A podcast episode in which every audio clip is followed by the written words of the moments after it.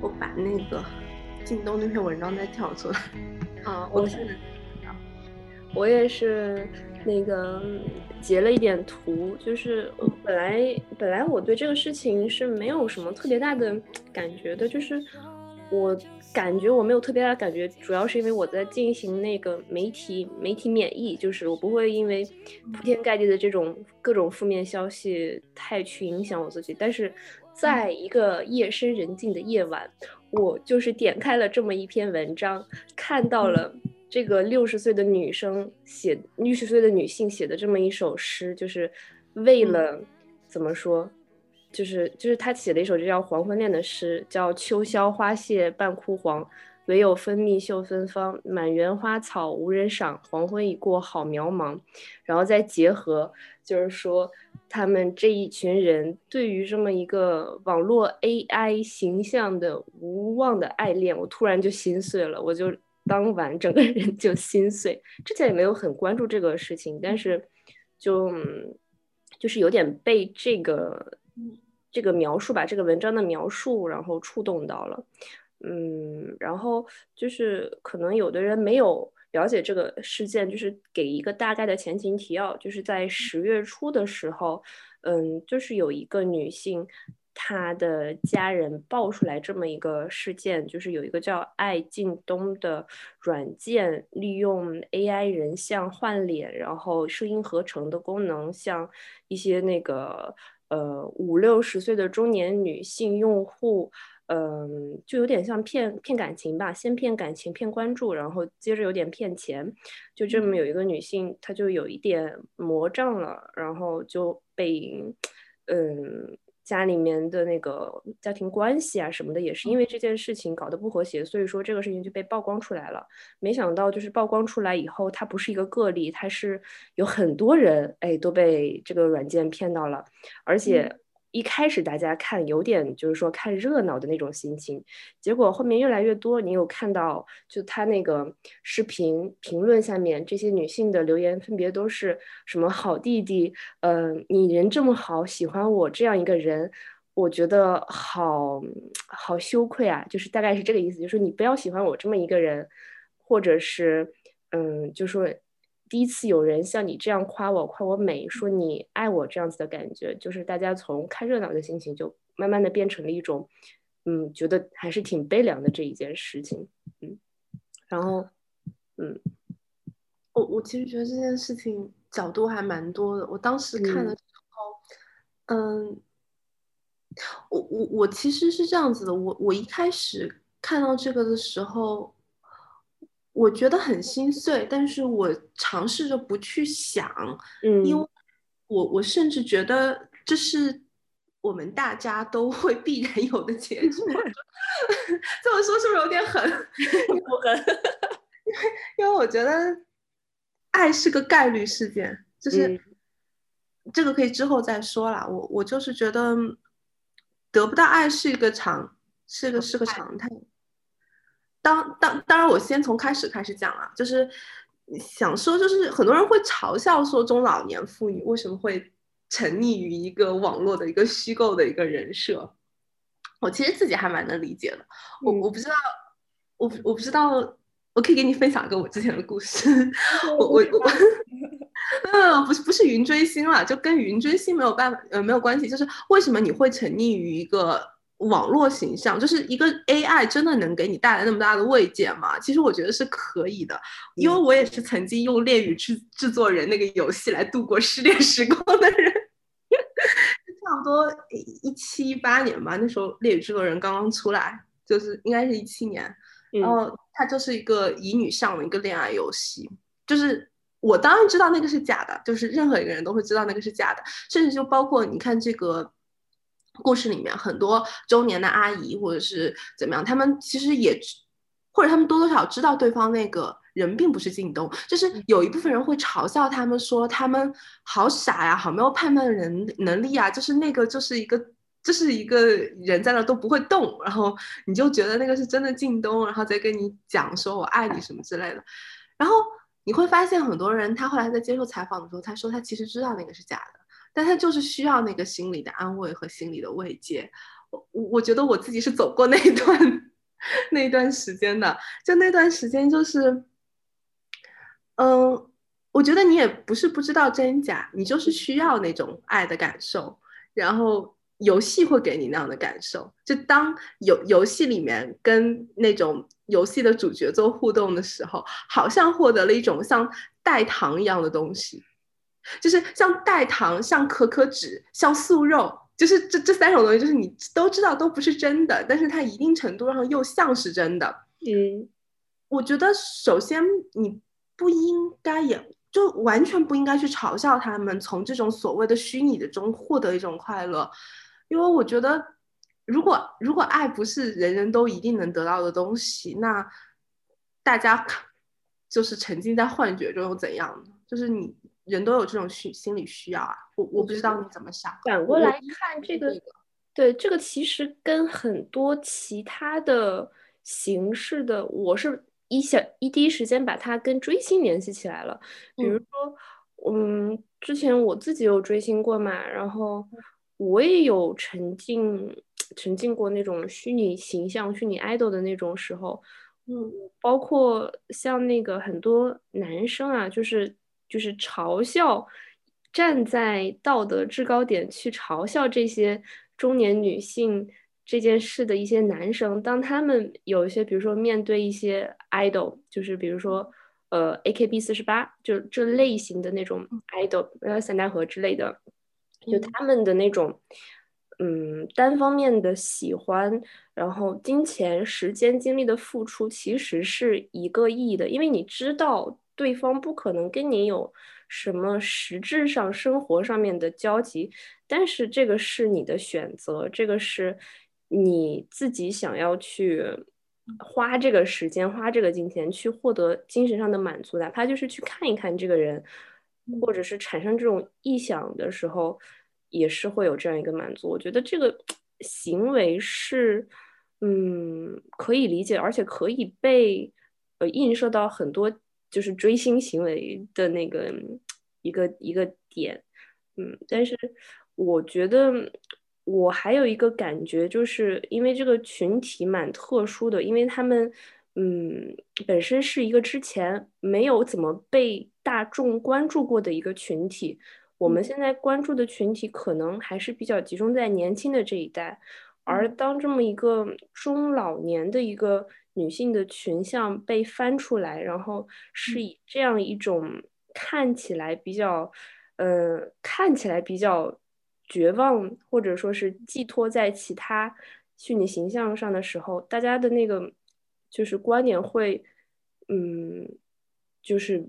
观点会比较，我也不知道该怎么形容，就是嗯，跟分析一些年轻的受众会有一些不同吧，嗯，对。我我我其实觉得这里面有非常大程度上的是在年龄歧视，嗯，就是好像女性进入到某个年龄阶段之后，她的面目是非常模糊的，甚至就是我觉得结婚之后，很多女性她就丧失了自己的身份，嗯，就是包括很多有了孩子的女性，她可能在微信群里就变成了谁谁的妈妈，然后她在她就是在社会上，她会被引申为谁谁的妻子。而且这还是一个非常，怎么讲，就是一个非常正统的一条路。就是如果你没有能有幸成为某某的妈妈、某某的妻子，这就是另外一个被被嘲笑或者被边缘化的一个一个方向。但是即使你非常正确的正所谓的正确的走在社会给你规定的路上，你也是没有你自己的脸的。就是你到了一定成年龄的话，你就是。必须在为家庭做付出，你的人生不是你的人生，你的人生是成为你家庭一部分的人生。我我其实看那篇文章，就是古语有一篇报道嘛，就是讲这个，就是沉迷靳东的中老年女性，中间有一段其实我看到挺生气的，就是他采访了一个就是沉迷于靳东的一个中老年的妇女的孩子，然后他觉得说妈妈这个样子，觉得这个家就要散了。嗯，为什么呢？就是你的妈妈好像只是作为你的母亲这个职能的存在，你的妈妈没有她自己的需要，她自己的精神世界。我其实看到那一块的时候，我特别伤心。就是你作为一个好像五六十岁的女性，你确实你的人生就是在为你的家庭付出，不管是为你的丈夫还是为你的子女，但是他们看不到这个是付出，他们觉得这是你应该做的东西，我很难过。嗯，我在看。一些很多的报道的时候，就是看就是这一些女性的家人的反应时候，也有这样子的感觉，就是，嗯，他们自己我觉得会有一个意识上面的觉醒，就是说我为这个家庭，我为你们付出了这么多了，然后这是我第一次就是真正的为自己去干一点什么事情，不管是干什么，我是。嗯，只是单纯的为我自己，然后他们的家人就是会像你说的一样，会觉得你就是在拆散这个家，你这样的做法就是就是在为家庭抹黑，就仿佛你不能有一个自先先不去评判这件事是不是对的，但是就仿佛你不能有一个。自私的想法就是去为完全站在自己的角度上面去做一些什么事情。我觉得他们的家庭是会对他们有这样子的一个嗯 judge 的。对，而且其实我觉得退一步来讲，就算就是你结婚之后，你就算就是要为家庭做付出，但是孩子已经长大了，就已经不是就是孩子是五六岁啊，或者是未成年，呃。呃，当然，我自己也并不认为说孩子小的时候，呃，女性就应该，或者是父母双方吧，不光是女性，父母就应该无条件的为家里付出，就是丧失了所有自己个人的可能性。我自己觉得也不应该这样子。但是孩子可能小的时候，这还是一个可以商榷的事情，因为毕竟，嗯，你把一个生命带到这个世界上来，你可能对他还是会要负一定的责任。当然，每个人对你要负多少责任，这个是你个人的评判标准。但是作为一个孩子已经成年或者已经有自己的生活了，嗯，有的孩子都五十岁，对，然后你对自己的父母有这样的，就是你自己的母亲有这样的要求，就是要求你的母亲本分的继续为家庭付出，我就很想问问，就是你凭什么？这个让我不禁联想到，马上联想到之前有一个信息，就是一个八九十岁，反正就是八十岁这样一个年龄段的老爷爷老。老奶奶他们两个想自由恋爱，就是在纷纷丧偶的以后，然后他们四五十岁的儿子女儿不让。对对对，就包括现在，就是很多人就会觉得说，父母尤其是一方父母一方不在了，然后另外一方如果是想再继续追求新的生活的话，很多时候。就是孩子是会非常防着的，当然一方面是遗产的原因了，就包括他们就特别受不了，就是呃老头子然后要跟保姆 在一起啦之类的，就这种就是社会新闻上经常会看到。那我觉得本质上就是就是父母对孩子的干预，人生干预也很多，然后反过来孩子对父母的人生干预也很多，就是我总有一种大家是捆绑在一起的感觉。嗯，像我觉得这个。分开吧，这个分开的过程其实还是一个蛮痛苦的过程，而且介于我猜我们社会的这种特殊性，包括不管什么社会，就是母亲、父亲跟孩子这个关系是，嗯，除非在特别特殊的情况下，另外一种情况下是，其他情况下都是很难真正的说断开的，只是说有一个距离上的界定。然后，比如说有物理距离或者精神距离，就是我们设定好边界，但是很难有的说是，就是完全断开。但是更多的情况，就像我们刚才讨论到的，是完全没有断开，完全没有边界，完全没有距离。就是而且而且双方用亲情绑架这件事情就特别好用，就是你这件事情你换一个文化，可能就是尤其是在欧洲这边的文化，可能就不成立。你这个前提。但是你在或者在儒家文化下面，就好像说出来它就是有效的，这这点挺可怕的。哎，你有没有？我不知道你有没有比较过，就是在法国这边五六十岁的女人跟国内五六十岁女人的那个状态，我觉得特别不一样。对，我觉得你可以看一个。点就是一些影星，就是一些法国的五六十岁的女影星，虽然她们也有就是职业上的危机，比如说在这两年，我最近看的一个电视剧就是这两年比较火的法剧《Deep Song》百分之十里面，哦，听说我听说，好看吗？哎呀，预警 Attention, Attention！第四季它有一个质量上的滑坡，但是前三季还是很好看的。就像我们跟别人分手的时候，我们会说，我们起码还有美好的过去。好的，那那还好，我我从故事的开始来回顾一下她美好的过去。对，就是它里面也会有讲说那些法国女性遇到一些职业上的瓶颈，但是你有看到，就是她四五十、五六十岁还是非常活跃在荧幕上一个形象，并且活跃就是嗯，会会出演一些就是比较自我的一些角色，就不仅限于呃母亲，就是一些通常的由这些年龄段的女性去演的角色，但是我感觉我们。国家的这个年龄段的女性，大多数还都是在演母亲，然后有的已经开始演起来奶奶，就是觉得这一点上你就能看见有一些有一些不同吧。嗯，像国内是哪个女演员来？是马伊琍还是谁？就是他们啊，还是还是嗯，不海清，我忘了。就是他们好像就是在一个颁奖典礼上就开始呼吁，有没有更多的可以给中年女性的一些更多样性的一些本子。因为他们可能到了某个年龄就没有没有剧可以演了，嗯，没有合适他们的角色能够出来，我觉得这个也是个问题。对我，我觉得就是在法国这边，我觉得五六十岁的女性能看到的，就是大部分非就是精神还非常的好，然后嗯，你看不出来他跟三四十岁有什么变化，或者有。不能说有什么变化，就是有多大程度上的区别。但是在国内五六十岁，就像我我们妈妈这个年纪，嗯，就他们也可能还很爱美啊，或者怎么样。但是他们会心态上，我不知道，至少我妈妈会把自己更当成一个妈妈 来看。我总有这种感觉。在年龄步入那个年龄段的时候，很多阿姨或者我们自己的妈妈，然后婶婶之类的，心态上会先把自己置于。一个中年女性的这样的那个境地里面，就是比如说学些东西的时候，或者是去做一些新的事物的时候，都有点会受到这个身份中年女性的身份的嗯困扰，然后他们就比起能力上或者时间上、经济财力上不足，首先心态上先害怕了，嗯。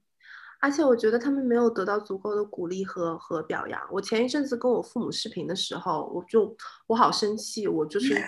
爸爸就是也没有发火，但是我就说你不能这样子。就我妈妈今年刚退休，然后她退休之后可能就一下子闲下来了，然后她就会就。就有一些他自己喜欢做的事情嘛，然后我妈会有点喜欢唱歌，然后她会听英文歌，她想学着唱，然后说在家跳舞。然后我爸其实我爸妈感情很好，然后我爸就会那种调侃他，然后就是会说就是说说说他在家整天就是折腾这些东西，然后我就觉得不是很好吗？就是他们是在我面前，我跟他俩同事视频的时候，我爸在那开玩笑，就是啊你妈最近又在作怪，然后怎么怎么样。然后我就好生气，我说你不不能这么讲讲讲他，就是就这样是很好的事情，你应该夸赞他，你应该鼓励他。我觉得反正就是中国的情感教育这方面有点问题，就是大家很难很顺畅的去表达爱。就是我之前觉得这个事情不太可能在我家发生，是因为我父母是能非常顺畅的对我表达爱的那种人。我没有想到他们，而且他们彼此感情也很好。我没有想到他们之间其实没有那么顺畅，所以当时我看到这个情景的时候，我就好忍不住，我就好想跳出来说：“爸爸，你不能这么这么对我妈妈。”你有说吗？我说了，我说了，我说你不能这么对他。我说你就你你 就其实很奇怪的一个表达，但是但是我但是我就是特别有意思的就是我我我跟我爸妈也发生了一个跟你非常类似的对话，就是最近。就但是具体的那个主题不太一样，具体的主题我们可能在讨论那个谁对这个家的贡献更大，当然是就是那种开玩笑的讨论嘛。然后我爸就说，呃，可能他对自己的这个家的贡献比较大，比如说经济方面的。然后我妈说，那当然我对这个家的贡献也很大呀，就比如说照顾人，然后包括把你也照顾的非常的。好，然后我爸就说：“那你的贡献那不一定比我的大，就大概是这个意思，但是我不记得具体的表述。”然后我就火了，然后就是之前都是小时候都是家长给我们上课嘛，然后现在我感觉我每一次跟他们视频的时候，我都要给他们上课，就是我就非常的火，我跟他说：“你们两个对家庭的贡献呢是肯定是差不多的，就是不然的话这个家庭不会一直持续到现在，但是你们是在不同的那个。”层面上贡献的，就是说也不一定是爸爸就比妈妈贡献的多，就是你经济贡献不一定能跟其他的价值，然后就是来转，就是等量转换。然后我爸，嗯，他有一点就是听懂了又装不懂，然后后面哦，我发现真的是，就是中年男人什么毛病？后来我妈就忍不住了，后来我妈就说。女儿就是在为我说话，就是你刚才说的那个话，你还不懂吗？一定要挑明了。但但是我觉得，就是我们俩这情况还算好啦，就是因为我们可以直接说。对，而且父母还是相对开明，他们是能够接受的。就可能爸爸好像嘴硬吧，或者是表面上不会接受，但是心里会听进去的。对，还还是还是可以。但是我会觉得很。很多家庭可能都没有在这样子吧。你反观就是这件事情，爱敬东里面的家庭，就是我觉得他们这些女性，嗯，让我觉得很心碎的一点，就是他们处于了一个情感上面的真空。就是首先他们自己的那个这种行为是不被理解的，然后其次，不管是他们的伴侣，肯定肯定不理解啊，然后他们的那个。父母包括他们的子女，呃，都是处于一个不理解他们的状态，并且就是向他们施加这种压力。我觉得他们就是压抑的情感本来就没地方宣泄，然后这么这样子的攻击下，他们只会变成更加缩起来的一个壳，就是。感觉到这种压抑的存在，然后感觉到这种没有办法释放的情感，还有没有人理解的痛苦，就是想到这个，我自己都会 觉得挺难受的。就是站在自己的想象，就是他们的立场当中，是，就我我觉得，就是虽然我我一直觉得，就是爱这种事情你没有办法强求，就是爱是一个完全随机的事件。就是现在好多人说你做到什么什么什么东西，然后能得到爱，我觉得我不相信了。就你没有办法像 培养什么情商啊，或是提高智商，就你没有办法。爸爸 PUA 手册。对对对，你没有办法培养爱上，哪怕就是你任何事情都做得非常完美，你做的是一个完美爱人的标准，你也不一定能得到爱，或者你也不一定能够被激发起你对别人的爱。但是我觉得至少你可以对身边的人稍微。善待一点，就像你对你的，就是就像我们对母亲或者是对于亲人来讲，就有的时候，我觉得强求说伴侣之间一定是有非常深刻的爱，我觉得好像也不现实。但是，嗯，我我不知道怎么说，就是你即使没有那种爱，但是有的时候我发现他们是没有关怀。他们可能在生活中孤独到，他可能也不是一定要需要爱吧，就是他有些人可能是觉得一辈子没有被赞美过，呃，没有感受到自己就是身为女性那种被男女之间欣赏的那种男女之爱，但是我觉得至少这么多年的相处下来。难道一点亲情都没有吗？我我有的时候为这个觉得伤心，好像就是这么多年，你作为一个家庭的一部分，就是来履行了这个家庭的所谓的妈妈、所谓妻子的职责，然后你之后会是家谱上的一页，然后会是如果有家谱的话，然后会是那个家族墓地里有一块你的碑，然后你作为女人的一生就是这么过去了。我我我因为这个我会非常心碎，嗯。因为当然我自己是一个非常爱情至上的人，本身呢爱情这件事本身已经让我很心碎。我但是当我接受这种可能性之后，我会觉得说，连对人跟人之间的善意都没有的话，我就会觉得天哪，我我都会有点想反社会。就是我同时也在看，就是我们讨论的那一篇，那一篇那个。报道嘛，然后你说他们是没有感受到被赞扬的那种感觉，然后里面我看有一个被采访到的女性，就是她一开始跟记者讲的，说是这个爱靳东这个软件上面的视频，她感觉到是这个靳东只对她一个人说的，然后但是说到最后呢，她说其实我是明白的，他的那些视频不是只发给我，是群发给很多人的，但是他的视频里面讲的是一些很好的事情。就是她没有被人说过她很美，她她很好，她就是我就我就感觉到他们生命的这一块是缺失了的，就是不管哪里来一个人这么说一下，他们都会觉得很温暖。但是为什么就是他们会这个情感上面会这么缺失呢？就是这个，我觉得就是像你刚才说的那个，也是让我非常心碎的一点，就是他们也不能干怪，就是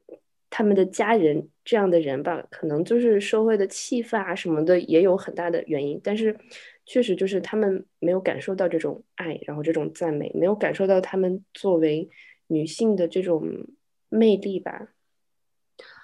我我觉得其实就亚洲社会是很年龄歧视的，就是对对年长女性的那种魅力，其实是很少有有那种欣赏或者是描写的。然后再加上整个又比较压抑表达爱的和赞美的一个氛围，所以其实大家都有点情感不足。我我觉得，就至少在我的我的尺度上来讲，我情感不足。不过我突然在想一件事，就是我们这一代追星少女年纪大了以后会变成这样的追星中年大妈吗？我觉得是会 的哟。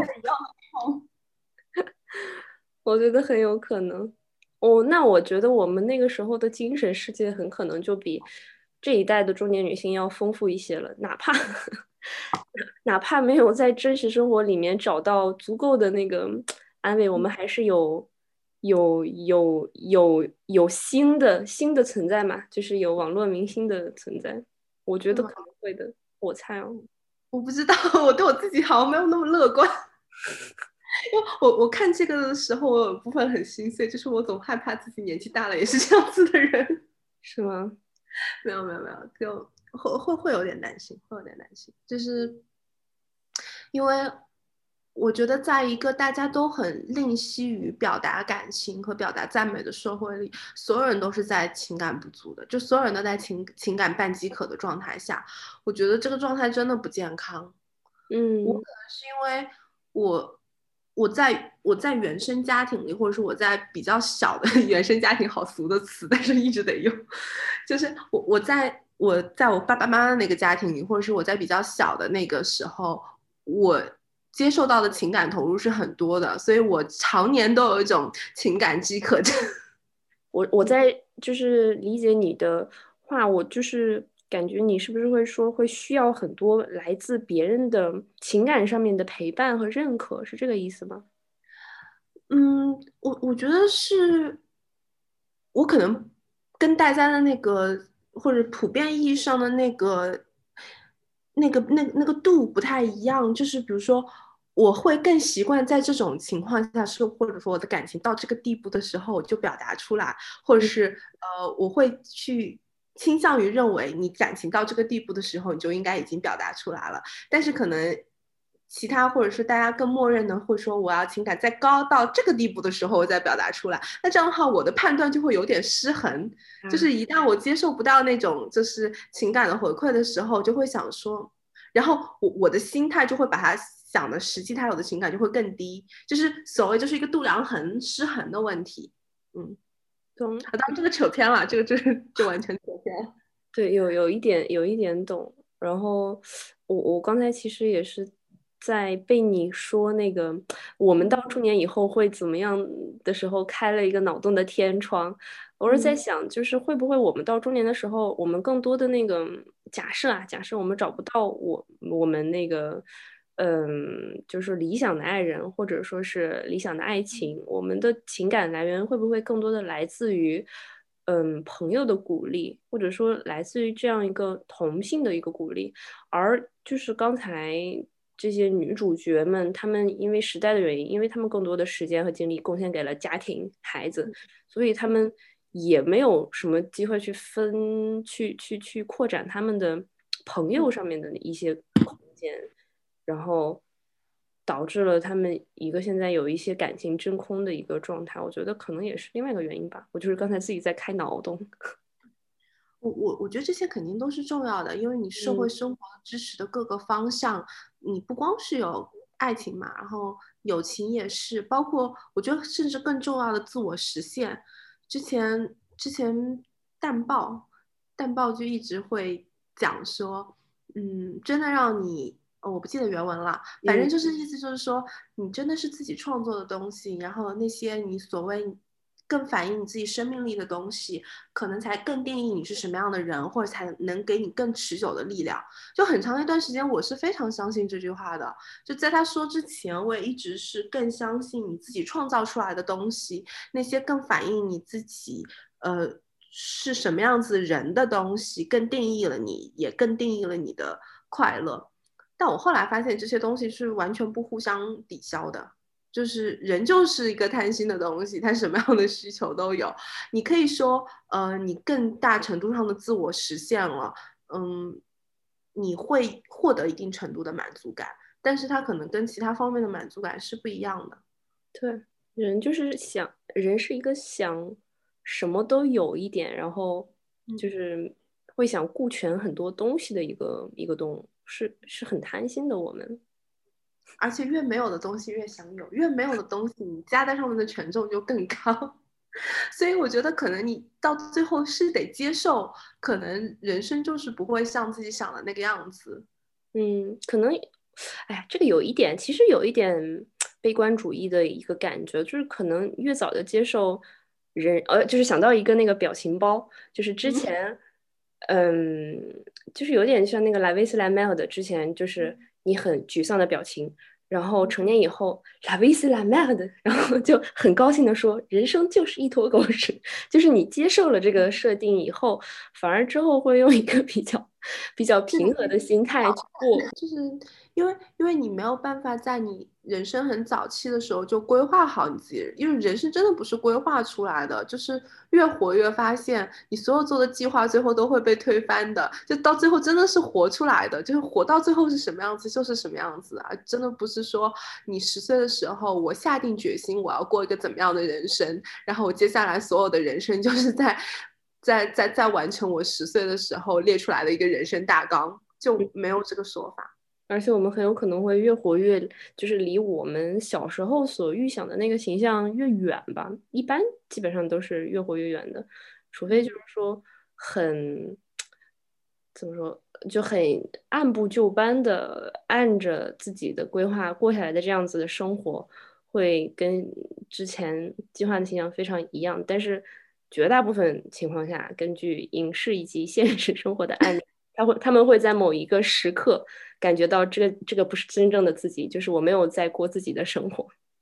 对，就像就像这个进热爱靳东的中老年妇女们，在可能她在人生走到三分之二的时候，她突然意识到啊，这个不是我想要的人生，嗯，或者是说我我我我并不满意我现在的人生，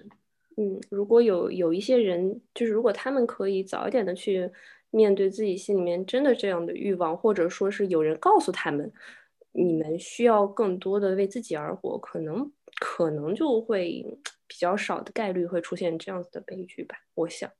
真的很伤，真的很伤心。我我前一阵子就是，也是我另外一个朋友提醒我的，就是他他他很喜欢看台湾那边的节目，所以他跟我讲说，台湾那边有一个还蛮有名的心理分析师，叫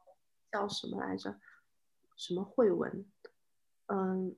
叫邓慧文，他写一本。叫婚内失恋，他其实讲的就是，就他通过他长期的心理咨访里，然后就看到有很多就是可能中年妇女吧，他们在婚姻里面有很多的不满，就是那种婚内失恋的情况，然后他们又没有办法去解解决？我觉得可能我们看到的这些就是喜欢京东的中老年的那些阿姨，可能多多少少她。有这么一个情况出现，因为比如说你恋爱的时候，如果你觉得不被关心了，或者是你觉得被忽视了，可能你可以分手，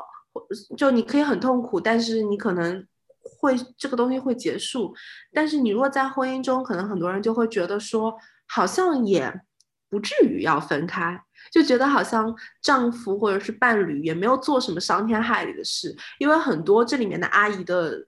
伴侣也不觉得自己做了什么错事，他们可能一辈子也没有呃，就是对家人不好，或者是也没有出轨，就是也是好像尽了一个作为父亲或者作为丈夫的责任，但是就是没有没有爱，嗯，就是或者没有那种双方更积极主动的去表达感情的那种爱，嗯，在你看的这本书里面，就是当他们有这样一个察觉，就是觉得自己婚内出轨了，或者是对老公没有爱以后，这些这些女性她们都去做了些什么呢？就是。嗯，就这本书，因为它是心理咨访的一个实录嘛，所以它能够写到这本书里面的案例，就他们其实已经是相对比较积极的改变了，就是已经会过来做那种 couple therapy。但是他在做伴侣咨询的过程中，会发现其实大家都没有办法把自己深层的需要表示出来。就比如说，我想想看里面有什么案例，就里面有一个案例是，嗯。妻子就是一直要勉强丈夫说去带我做的便当去上班，因为我花了很多时间去做便当，然后丈夫就很就不想带，然后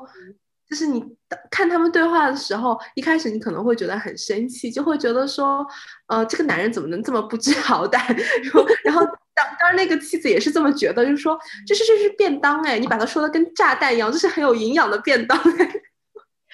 台湾腔都出来了，因为他全就是全篇都是那种台湾腔写的，所以就很容易代入。就是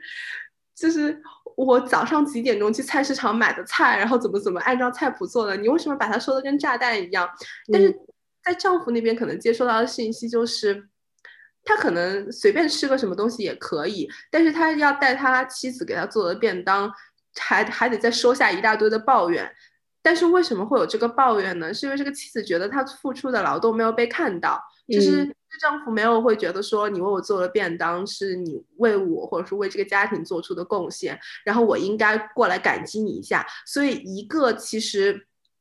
他是没有被看到贡献，然后一个是想被逃离被控制，但是他们两个人都不能把自己真正的需求说出来，所以这样就是一来一去的，在日常的生活里很多感情就会被磨掉。当然，他因为这本书后后后期就是后面的就是完全讲的是夫妻之间沟通的一些一些具体的一些案例。但是我觉得他最开始抛出的这个概念还挺有意思的，就是讲说婚内失恋是一个非常普遍的一种情况。他在咨询工作里见过很多女性，就很苦、很闷、很很不快乐，但是他又不是很确定他自己的不满是不是合理。然后他也不知道自己要追求什么，就是他没有很明确的说，呃，我就是想要什么，他就是觉得我现在生活不快乐。然后这个邓慧文，他就在他的资房里面，他发现他就绕来绕去，他过了好久的时间，可能那些中年妇女才会说，就很小心翼翼的说，说我还想要有恋爱的感觉，嗯，但是我觉得这句话就是很难说出口的。我觉得即使包括现在在在恋爱当中。我觉得也很难对对方说出口，说我觉得我们之间没有恋爱的感觉，可不可以就是更甜蜜一点，更像恋爱一点？我我觉得我在之前的关系里，我也我也说不出口。如果我觉得这段关系已经有一点让我觉得疲惫的话，我就我就我说不出口。这这个对我我我设身处地的想一下，我自己也是有点说不出口的，而且就是到了一个关系该现在看来该呃。结束的一个阶段，当时的我也非常不知道该怎么结束这一段关系，就是会有有一点被卡在那一个那一段关系里面，卡在那个 bubble 里面的感觉。嗯，对我我觉得反正也是经历过那个阶段，所以就是还蛮能体会为什么他们困在婚姻里，然后不开心，但是也并不知道怎么办，所以只能用像关注明星啊，然后。从婚姻之外这些去找一些快乐来那个，然后它里面说一句特别好玩，就是那本书《婚内失恋》那本书里面讲一个特别好玩的事情。他说，就是对于已婚无爱的女人，说繁体字的“恋”是很扎眼的。如果你看繁体字的“恋”的话，说因为这个字有言言语的言。然后有心心脏的心，然后两两旁还有那种情意来秘密缠绕，但是他们实际上和他们被唤作丈夫的人之间就已经没有言，没有话语，然后也没有心。哇，当时真的是伤心，真正有有伤心到 一剑刺到，对，好形象啊，这个这个描述的，哇，我也想看一看这本书，就是等一下我也想就是。是最近正好去看一下吧，正好也关注到了这个话题嘛。嗯，我我觉得这本书，总体写的一般吧，但是我是觉得这个概念还蛮有意思的，就是你看一下应该很快，可能一个小时。用了一个比较比较比较新的观点吧，因为就是这个人他本身是咨询师嘛，然后他的见闻应该是我们没有办法去是感受到的。那我觉得一个人的情感需求是一辈子都不会消失的，不会因为说你年龄变长了，不会因为说你进入婚姻了，你就你就没有需求了。要知道，就是我第一次看席娟的书是我奶奶给我看的，我奶奶跟我讨论席娟，我我我我们全家女人都是恋爱脑，然后就 就我我我还蛮能理解的。在剪辑的时候，我发现我们。呃，当时聊天的时候，主要还是从情感还有女性的角度去聊这件事。但是，呃，我还有一个角度，当时忘记跟子路讨论了，就是关于科技对中老年人的影响。因为这个软件，它是一个被设计来，呃。坦白的来说，就是诈骗的一个软件，然后正好落到了这一群比较真空的人，嗯的手里，也就是这一群，嗯，很难接近最新的科技与最新的呃技术迭代的这一群人手上，也是出现这个事件的一个原因。我觉得在这个背后，对于嗯科技的反思。嗯，以及对于怎么规范就是这样一个这一些的平台的一个反思，我不会多做